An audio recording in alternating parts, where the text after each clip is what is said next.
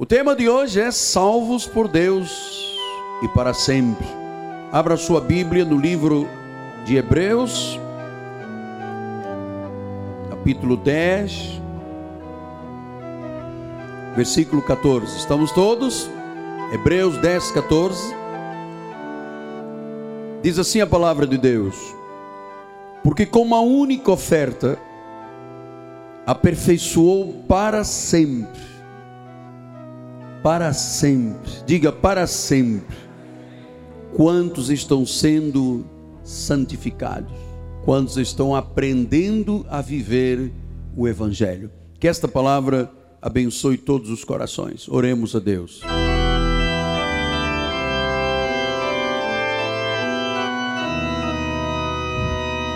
Senhor Jesus,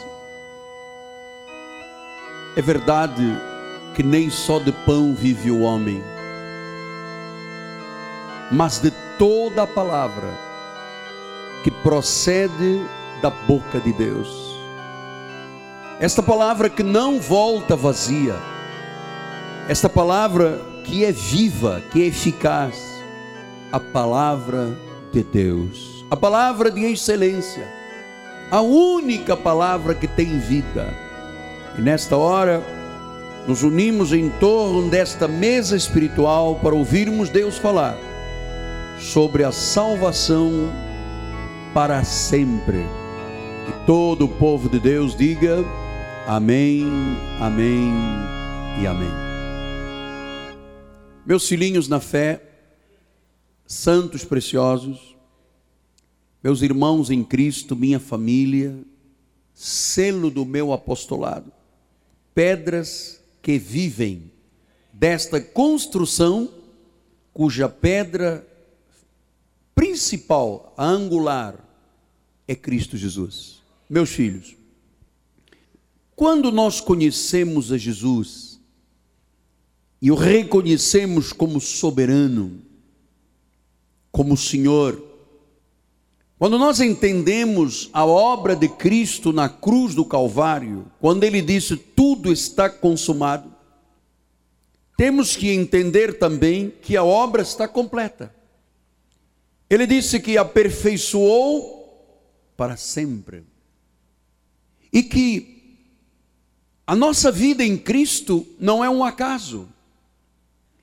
Isto é parte de um plano predestinado de Deus. Vocês se recordam, nós estamos estudando isso pela quarta vez. Romanos 8, 29 e 30 diz: Por quanto aos que de antemão conheceu, também os predestinou para serem conformes à imagem de seu filho, a fim de que ele seja o primeiro, primogênito entre muitos irmãos, a igreja. E aos que predestinou, agora vem a obra completa, esses também chamou e aos que chamou, a esses também justificou. E aos que justificou, a esses também glorificou. Portanto, o entendimento da obra completa e eterna de Deus é a força da vida espiritual. Nós temos então que entender que se fomos em amor predestinados, chamados, justificados e glorificados, e que Ele, uma vez por todas, nos aperfeiçoou para sempre, então você tem que ter isto como força da tua vida. Você é filho de Deus, e uma vez filho, você é filho para sempre. Que você, uma vez em Cristo, você está em Cristo para sempre. Que ninguém pode te arrebatar das mãos de Deus. Isso são expressões do próprio Cristo. Ele disse em João 10, 28: Eu lhes dou a vida eterna jamais perecerão e ninguém as arrebatará da minha mão. Depois foi Paulo quem disse em Romanos 8:38, ele disse: "Eu estou bem certo". Ele tinha convicção. Eu estou bem certo que nem a morte, nem a vida, nem anjos, nem principados, nem coisas do presente, nem do porvir, nem poderes, nem altura, nem profundidade, nem qualquer outra criatura aqui estão incluídos todos os pregadores da lei, ninguém nos poderá separar do amor de Deus que está em Cristo Jesus, nosso Senhor. Portanto, esses versículos têm que gerar convicção em teu espírito. Por isso é que Paulo disse em Romanos 11, 29, porque os dons e a vocação de Deus são irrevogáveis. Ou seja, uma vez que Deus te imputou a tua vocação, uma vez que Deus te imputou a tua salvação, para Deus isto é irrevogável. Ou seja, ninguém, ele diz, as minhas mãos não podem arrebatar, ninguém me pode separar do amor de Deus, eu fui predestinado, chamado, justificado e glorificado. E diz ainda em João 3,27: o homem não pode receber coisa alguma se do céu não lhe for dada. Aqui está incluído a salvação. Isto veio de Deus, não fui eu que busquei, não foi a meu livre-arbítrio, absolutamente. A Bíblia diz: não pode receber se Deus não lhe der dos céus. Depois ele diz no versículo 34: o enviado de Deus fala, fala as palavras dele, porque Deus não dá o Espírito por medida. Deus não te dá um pouco, depois retira, depois volta a dar. Não, não, não há Espírito por medida. Você é um Espírito com Ele.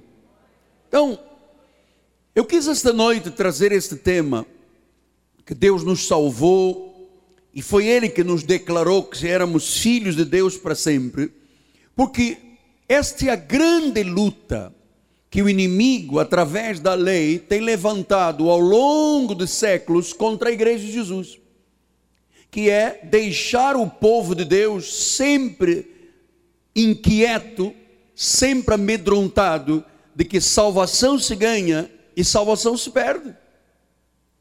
Se você cair nesta armadilha, você chama Deus de mentiroso. Ele disse: Das minhas mãos ninguém arrebata, e você diz: arrebata sim. E ninguém me pode separar do amor de Deus. Você diz, não, mas o diabo pode. Então nós entendemos, esta filiação de Deus não pode ser um negócio fragilizado pelos pregadores. Em 1 João 3, 1 e 2 ele diz: Vende que grande amor nos tem concedido o Pai.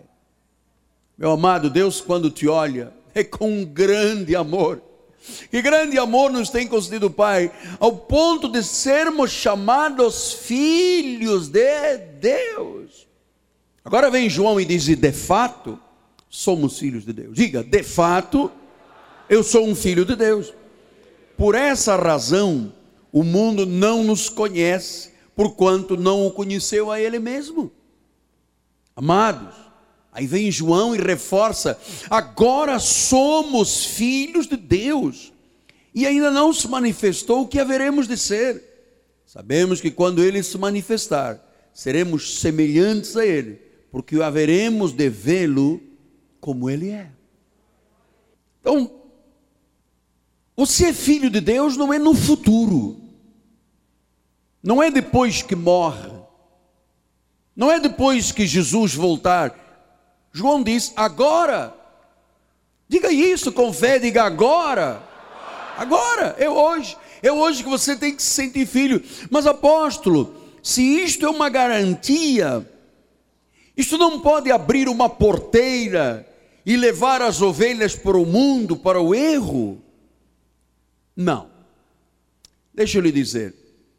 A Bíblia deixa claro que se o filho de Deus pecar deliberadamente, que Deus disciplina, corrige e açoita, mas continua sendo filho. Diz isso em Hebreus 12, 5 e 6, ele diz assim: Estais esquecidos da exortação como a filhos discorre convosco, a filhos. Filho meu, não menospreza a correção que vem do Senhor, nem desmais quando por ele é reprovado. Porque o Senhor corrige a quem ele ama, e açoita todo o filho a quem recebe. Portanto, o mesmo Paulo diz que se a pessoa não tem disciplina, ele é bastardo, ele não é filho. Então, quando as pessoas vêm com esta posição de que, ah, se tudo é tão garantido, é, parece que a porta está aberta para o pecado. Olha, meu amado, deixa eu lhe dizer uma coisa. Jesus deixou muitas advertências sobre esse tipo de posicionamento errado dos crentes eu fico absorto de imaginar quando um crente diz ao outro: vá procurar no mundo um casamento. Não, você é crente, mas pode ter vida sexual fora do casamento. Ouça, você tem uma voz que você tem que seguir, que é a voz profética desta igreja. Você não tem que seguir vozes de corredores desta igreja. Você tem que seguir a voz do altar. Porque às vezes as vozes dos corredores não são a voz de Deus. Eu, como ovelha, nunca dei ouvidos a vozes de corredor.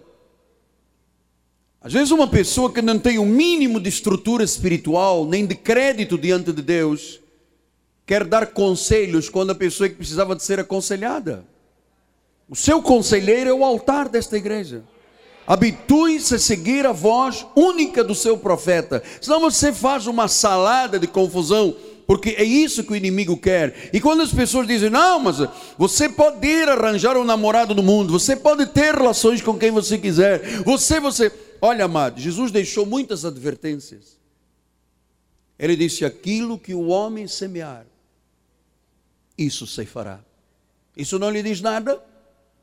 A mim me diz com a vara que medir, serás medido. Ele deixou essas instruções. Que quando você não segue a palavra bíblica, você decai da graça, decai de uma vida vitoriosa. Ah, mas eu sempre ouvi dizer que quem é predestinado pode pecar. Meu amado, nunca você ouviu esse altar dizer isto. Isso é a lógica dos equivocados. Esta igreja tem segurança no que ensina. Esta igreja não tem duas palavras. Você pega todos os ensinamentos desta igreja, estão todos registrados em portal de internet, em livros. Veja se alguma palavra se contradiz na história de 32 anos desta igreja. Você não pode dar ouvidos a vozes de corredor.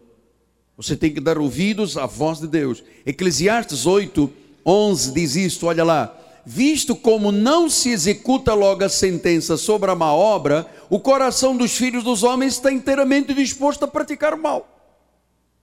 Se Deus fosse fazer justiça todas as vezes que nós errarmos, meu amado, não ficaria um aqui. Deus dá tempo para a pessoa reflexionar e pensar: bom, se eu sou filho de Deus e Deus corrige, açoita e disciplina, eu não quero entrar em rota de colisão com Deus, porque Ele é justo. Ele não pode deixar um crente, como filho dele, passar a ter uma vida equivocada. Um dia Deus disse a um profeta: Eli, os teus filhos estão procedendo erradamente, corrija-os. E ele disse: Não, tadinho, são os meus filhos, eu não os corrijo. E Deus disse: então, se você não os corrige, eu vou matá-los. E depois, porque o profeta não entendeu a chamada de Deus, estava sentado numa cadeira e caiu, quebrou o pescoço e morreu. É que as pessoas não entendem quem é Deus. E então tanto se fala em salvação, como perde a salvação, ganha a salvação, porque não entendem quem é o coração de Deus. Então, 1 João 5,18 diz: Todo aquele que é nascido de Deus não vive em pecado. Não vive. Ah, mas o corredor aqui diz que a pessoa pode se divorciar. Nós somos contra. Aqui nenhum corredor tem a voz do apóstolo. Somos contra. A Bíblia não aprova divórcio a não ser em caso de adultério. Adulterou, paga o preço. A Bíblia, a Bíblia não aprova homossexualismo. A Bíblia não aprova lesbianismo. A Bíblia não aprova casamento de trevas com luz. Eu estou do lado da Bíblia. Pode ser que os corredores digam outra coisa, mas isto é o que a Bíblia diz, isto é o que o apóstolo lhe ensina. Então, nós entendemos que o crente que é nascido de Deus, ele reage com a palavra, ele sabe da provisão da palavra. Mas isto não quer dizer que nós podemos usar a nossa vida por sermos da graça com libertinagem. Diz em Gálatas 5,13: Vós, irmãos, fostes chamados à liberdade. Não useis da liberdade para dar ocasião à carne. Já que eu sou salvo para sempre, já que eu sou filho de Deus, então eu vou. Não, não é chamado a usar liberdade para a carne. Já tivemos toda a liberdade do mundo. E o que, que foi o resultado da nossa liberdade? O pior possível. Então, a mente carnal pode te fazer pensar que podes viver como tu quiseres. E você sabe, muitas pessoas se desviam porque não têm conhecimento e por isso não têm forças físicas para se manter firmes. Elas jejuam, elas fazem vigílias, elas fazem o arco da velha, mas elas não conhecem a Bíblia. Então, Colossenses 2,10 diz assim: também nele estáis aperfeiçoados, estáis completos, estáis salvos. Nele estáis completos. Filipenses 1,6 diz assim: Estou plenamente certo de que aquele que começou a boa obra há de completá-la. Deus não interrompa a sua obra. Então, pensar uma pessoa que, por ser filho de Deus para sempre, por ser predestinado, pode pecar, pode viver de qualquer forma, eu vou lhe dizer uma coisa: é pisar em terra minada, perigosa, é desqualificar a obra de Deus. Em Gálatas 2,20 ele diz assim: Já não sou eu quem vive, agora é Cristo que vive em mim. Não sou eu mais. Para uma pessoa crente, é Cristo que vive nela. Como é que o crente que em Cristo viver nela ainda pensa que quer pecar e quer ir para o mundo? E que pode fazer o que quer da sua vida? Não pode. O que que diz em 1 Coríntios 3,15? Diz assim, 1 Coríntios 3,15 diz assim: Se a obra de alguém se queimar, sofrerá dano mas esse mesmo será salvo como, todavia, como através do fogo. Ou seja, é possível a pessoa acreditar que passa pelo fogo, sofre dano, mas é salvo. É salvo por quê? Porque uma vez filho, filho para sempre, ninguém arrebata das mãos de Deus, ninguém separa, os dons e as chamadas são irrevogáveis, ele já aperfeiçoou para sempre. Agora, e se o filho de Deus se põe a viver ao belo prazer, sofre dano se queima. E olha, eu vou lhe dizer uma coisa, Marcos. São milhões de crentes sofrendo nesta terra. Sofrendo dano, se queimando, vivendo a salvação através do fogo. Você sabe que é crente que não tem paz. Porque ele pensa assim: eu vou viver a minha vida aí fora, no mundão. Meu amado, o mundo é Sodoma e Gomorra. O único lugar bom é dentro da nossa casa e na igreja de Jesus Cristo. O resto, meu irmão, não presta.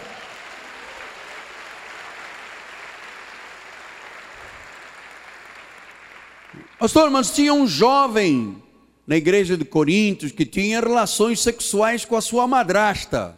Ah, é? Vamos ver o que, que diz a Bíblia, 1 Coríntios 5, 5 entrega a Satanás para a destruição da carne, a fim de que o espírito seja salvo no dia do Senhor. Veja, o espírito não se perde. Mas quantas pessoas perderam anos da sua vida? Anos da sua vida.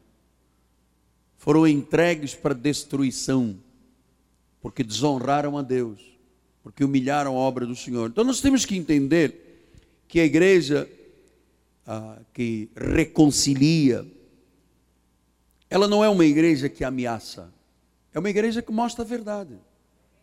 Não é uma igreja de acusação, é uma igreja de revelação. E eu quis tratar isso dessa noite, porque todas as vezes que nós atacamos frontalmente a questão da predestinação, da eleição, da soberania, da salvação eterna, Ui, a gente recebe muitas cartas, bilhetes, telefonemas, e-mails, dizendo: não pode, não pode, porque se eu estou garantido, eu vou pecar. Isto é gente que nunca foi salva. Então você se lembra de um homem chamado Davi, na Bíblia Sagrada, o segundo rei de Israel? A Bíblia diz que Deus o chamou homem segundo ou conforme o coração de Deus. Um homem tinha uma intimidade tremenda com Deus, mas a concupiscência da sua carne, os desejos enganosos, a mentira e a corrupção o fizeram errar e pecar. Ele juntou-se a Betseba. Betseba era uma mulher casada com Urias, um comandante militar. Davi, que era o rei, mandou o comandante militar para a frente de guerra para morrer. E numa relação com esta senhora, Batseba, ela engravidou e teve um filho. E o filho adoeceu. E Davi pôs-se a jejuar e a chorar uma semana. E Deus disse: Não dá. Isso é pecado. E o filho morreu. Deus não disse: Agora, Davi, você não é mais homem segundo o meu coração. Ele continua sendo. Mas as consequências, ninguém as pode apagar. Provérbios 6,32 diz assim: O que adultera com uma mulher, o que adultera com o homem, está fora de si. Só mesmo quem quer arruinar-se é que pratica tal coisa. Quando você ouvir pelos corredores, não, porque a gente pode, pode ir no mundo, pode namorar no mundo, está aqui. O que pratica tal coisa é o que se arruina. Vê como é que tem tanta gente arruinada com Bíblia debaixo do braço? Está aqui a palavra. Davi fracassou totalmente. O açoite de Deus veio, morreu o filho dele, ele jejuou, ele orou. Mas você sabe que em Salmo 53, 1, o insensato diz no seu coração: não há Deus. Você sabe que quem diz no seu coração que não há Deus é o insensato. Que diz: hoje, meu amado, eu vou sair daqui, eu vou para uma balada. Eu vou tomar êxtase. Eu vou partir para ficar. Este é um insensato. O crente já fica pensando no próximo culto. E olha, sexta-feira tem louvorzão. Sábado tem juventude, domingo livro da vida. Você sabe, é diferente. Então Davi fracassou como esposo, como pai, como líder de uma nação, como homem espiritual e ele pagou as consequências, a morte do seu filho. Que não era, na realidade, filho de um casamento, era um filho de um concubinato. Salmo 51, 12. Depois, olha o drama que este indivíduo viveu. Salmo 51, 12. Restitui-me a alegria da salvação. Ele andava triste, deprimido, porque ele errou, porque ele achava que por ser rei podia fazer o que quisesse. Oh Deus, restitui-me. Ele não perdeu a salvação, ele perdeu a alegria da salvação, porque o salvo, ele é feliz, ele é alegre, ele vive bem, ele sabe da sua relação com Deus mas ele perdeu a alegria da salvação. Ele não perdeu a salvação, ele perdeu a alegria, o gozo da salvação. Versículos 1 a 4 ele diz: Compadece de mim, ó Deus, segundo a tua benignidade, segundo a multidão das tuas misericórdias, apaga as minhas transgressões, lava-me com a minha iniquidade, da minha iniquidade, purifica-me do meu pecado. Eu conheço as minhas transgressões, o meu pecado está diante de mim.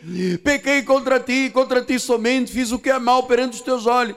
Não serás tido por justo no teu falar e puro no teu julgar. Ah, cria em mim, ó Deus, um coração puro, renova dentro de mim o espírito na Veja, esta oração é feita por um crente salvo para sempre que resolveu bancar o esperto. Tentou ser insensato. E diz: no insensato é que diz que não existe Deus. O salvo teme a Deus. Então, Davi era um escolhido, era um predestinado, mas ele quis usar o seu livre-arbítrio errou. Agora, o que eu quero que você pense é assim: Deus não mudou uma vírgula no, no relacionamento com Davi. As consequências, Davi as pagou. Olha o que, que diz Atos 13, 22, olha lá. E tendo tirado este, levantou-lhe o rei Davi, do qual também dando testemunho disse: Achei Davi filho do Jessé, homem segundo o meu coração, que fará toda a minha vontade. Deus não mudou a relação com ele, não. Deus te podia ter dito: olha, Davi, sabe uma coisa, você me envergonhou. Em vez da gente ficar com o negócio da página da Bíblia, dizendo que você andou com a Batseba, faz um negócio. Mata ele de uma vez. Já que você matou o marido da outra na guerra, você vai morrer também. Mas Deus disse: não. Davi pagou pela consequência. A consequência foi ele ver o seu filho morrer. Então, quando às vezes uma pessoa quer se arruinar, ela começa a dar desculpas. Como é que uma pessoa casada pode ter sexo na rua com outra pessoa? Como é que a pessoa pode ter um affair fora do seu casamento? Espero o açoito de Deus. Ah, mas eu ouvi dizer aqui no corredor que a pessoa pode. Pode arruinar-se. Sim, mas eh, eu recebi uma informação dizendo o seguinte: que ninguém venha a saber. What? Você sabe o que é um segredo? É uma coisa que se diz a todo mundo, para todo mundo não dizer a ninguém. O único segredo que agora está guardado e que ninguém sabe é quem matou Salomão Ayala. É o único segredo que a gente não sabe. Por enquanto. Então temos que entender o coração de Deus. Olha lá, Provérbios 28, 3 assim: O que encobre as suas transgressões jamais prosperará. Mas o que as confessa e deixa alcançará misericórdia. Então, é, você, meu amado, na tua filiação com Deus, você tem que acreditar no que Deus diz a teu respeito. Você não tem que pagar preço nenhum, colocar o rosto no pó, sofrer para ver se Deus te ouve. Isto é justiça própria. Deus não recebe justiça própria. Você tem que se sentir hoje um filho amado. E todas as vezes que você luta contra esta situação, você paga, você tem um preço a pagar. Que há tempos alguém me perguntou: o senhor aqui não faz disciplina na igreja? Eu falei: não, eu não sou juiz. Eu sou advogado, não sou juiz. Eu não julgo ninguém. Aliás, a igreja não é mocho para sentar a pessoa para, olha lá, é. não. O que eu sei pela experiência de 36 anos é que todas as pessoas que saíram das regras de Deus se deram mal. E o mal que elas criaram foi o preço do seu erro. Por isso é que a Bíblia diz: o que o homem semeia, isso colherá. Então, Vamos continuar vendo, temos cinco minutos. Salmo 89, 28 diz assim: Conservar-lhe-ei para sempre a minha graça, para sempre, e firme com ele a minha aliança. Versículo 29. Farei durar para sempre a sua descendência e o seu trono como os dias do céu. Conservarei para sempre. Aprenda a ver o que está escrito por trás das letras. Farei durar para sempre. Fazei conservar, farei conservar para sempre. Depois diz no versículo 34: Não violarei a minha aliança, nem modificarei o que os meus lábios proferiram. Deus não muda. Deus não muda nada. O que os lábios dele disseram, o que está escrito, não muda. Semeou, colheu. Maltrata sua esposa, ou não seja gentil com a sua mulher, vai ver onde é que as suas orações vão parar. No beleléu transgrida as leis de Deus e você vai ver se você vai prosperar. Está escrito e disse: Eu não posso mudar, eu, eu, não vou violar a minha aliança. Eu já disse, eu não vou modificar o que os meus lábios proferiram. Então, Cristo é a nossa aliança, Cristo é a nossa garantia, Cristo é a nossa provisão, Cristo é o nosso perdão dos pecados passados, presentes e futuros. Então, a verdade é que quando alguém peca, quando alguém erra, quando alguém mente, quando alguém menospreza, quando alguém julga, dizem Provérbios 24, 16: sete vezes cairá o justo, mas se levantará, mas os perversos serão derribados na calamidade. Então, se a pessoa é justa, ela sabe que vai, tem que se levantar sempre. O justo não pode ficar caído. Agora, enquanto ele está caído, enquanto não se levanta.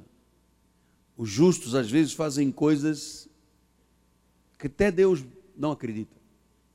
Porque a pessoa diz assim: bom, já que eu estou desviado da igreja, já que eu estou afastado, já que agora não tem ninguém para orar por mim, e então agora vou beber, vou fumar, vou fazer, vou acontecer. Enquanto o justo está caído, meu amado, faz coisas inacreditáveis. E depois as consequências são graves. Mas Deus não o deixa caído, Deus o levanta. O amor de Deus é incondicional. Ele disse: Eu estarei contigo para sempre.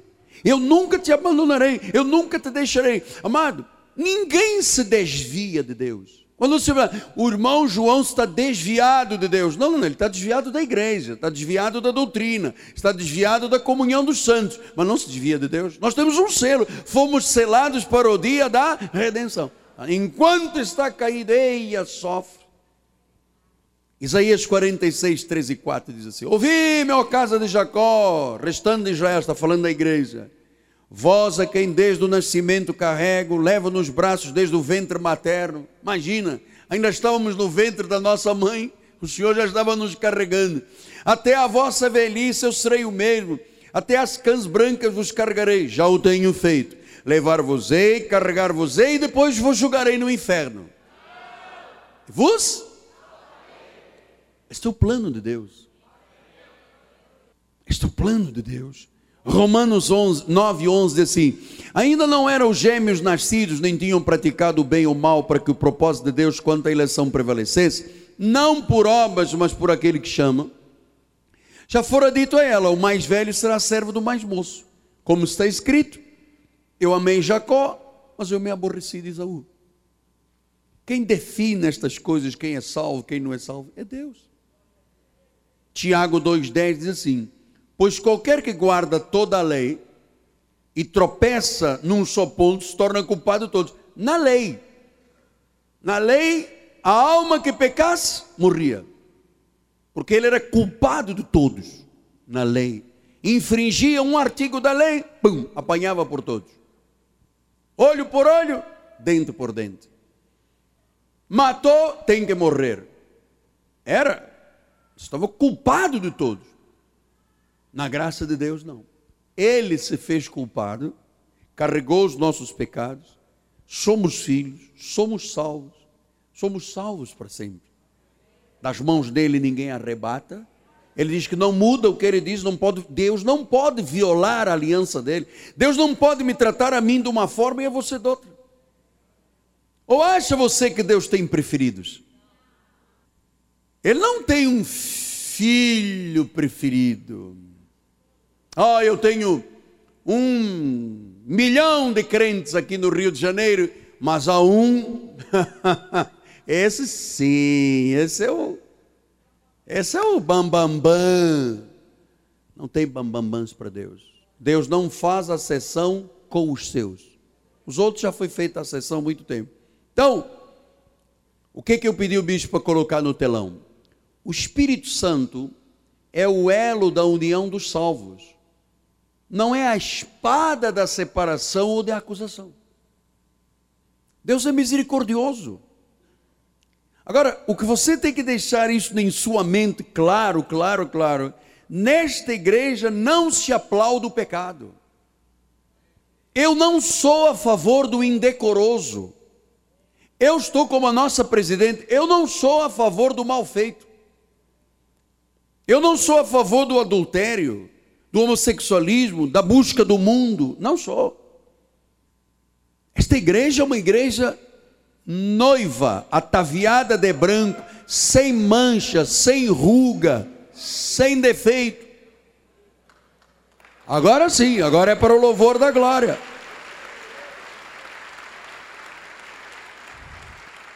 Por isso, vamos voltar em Romanos 11, 29, diz assim: os dons e a vocação de Deus são irrevogáveis. Uma vez em Cristo, em Cristo para sempre. Uma vez salvo, salvo para sempre. Pastor, e o senhor responde pelos atos das pessoas fora da comunidade? Não. Nem posso responder. Cada um tem a sua vida. Sim, mas quando um irmão erra, a, o tsunami vem sobre a igreja, infelizmente. Mas ninguém responde pela vida de ninguém, não. Eu respondo pela tua vida, pelo que eu te ensino, pelo que eu te passo, pelo que eu te treino, capacito. Agora, se uma pessoa me ouve, aprenda estas verdades e volta para o mundo, ele nunca foi de Deus. Porque o de Deus tem um comportamento como o seu, de ovelha de ovelha. Você sabe quem é que pula do aprisco? É o cabrito. A ovelha não. A acuidade visual da ovelha é curta, ela precisa de um pastor. Por isso é que você está aqui, para ser pastoreado, para ser ensinado. Então, se o dom e a chamada é irrevogável, a nossa salvação é incondicional. Eu tenho que fazer você crer que uma vez filho, você é filho para sempre. Que em 1 João 2, 20 e 27 diz: Vós possuís a unção. Nós temos a unção do Espírito Santo. E diz o versículo 27: Quanto a vós outros, a unção que dele recebeste permanece. Por que, que permanece? Porque os dons e as chamadas são irrevogáveis. Então Cristo já condenou o pecado na carne. Por que, que os crentes querem tanto voltar a pecar quando se lhe diz: Tu és predestinado, tu és filho, tu és garantida a tua salvação, salvo para sempre? Por que, que os crentes têm logo o pensamento de dizer assim: Ah, já que é assim. Romanos 6, 1 e 2 diz assim: Que diremos, pois? Permaneceremos no pecado para que seja a graça mais abundante? De modo nenhum. De modo nenhum. Pastor, então onde eu vou encontrar casamento? Aqui dentro da igreja. Ah, mas eu ouvi aí num corredor dizendo que nós podíamos buscar no mundo, fazer o que quisesse da nossa vida. Fui eu que te falei? Foi o altar que te falou? Então, meu amado, rádio corredor não é comigo. Eu respondo pelo que eu digo, pelo que eu prego, pelo que eu ensino. Você não está diante do indivíduo que caiu do céu aos trambolhões. Está diante de um homem que passou pelo vale da sombra da morte. Fui, durante quase dois anos, totalmente lapidado por Deus em camas de hospitais.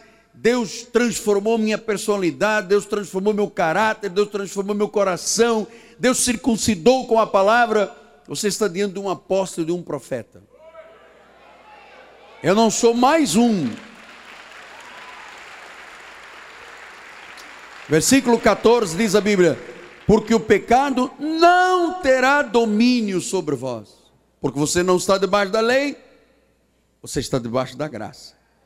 Romanos 8:1 diz: Agora, pois, nenhuma condenação há para os que estão em Cristo Jesus, porque a lei do Espírito da vida em Cristo Jesus te livrou da lei do pecado e da morte, te livrou.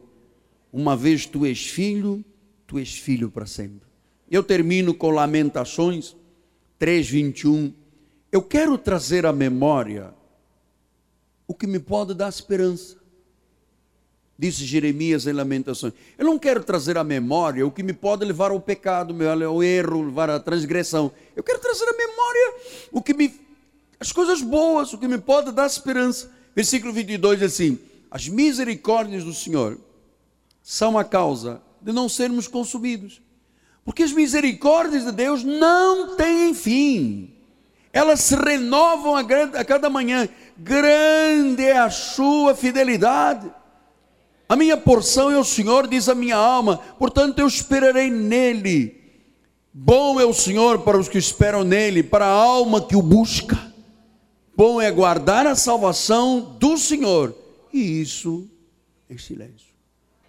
Lá dentro do teu coração, você tem que acreditar que uma vez salvo, tu és salvo para sempre. Você recebe essa palavra?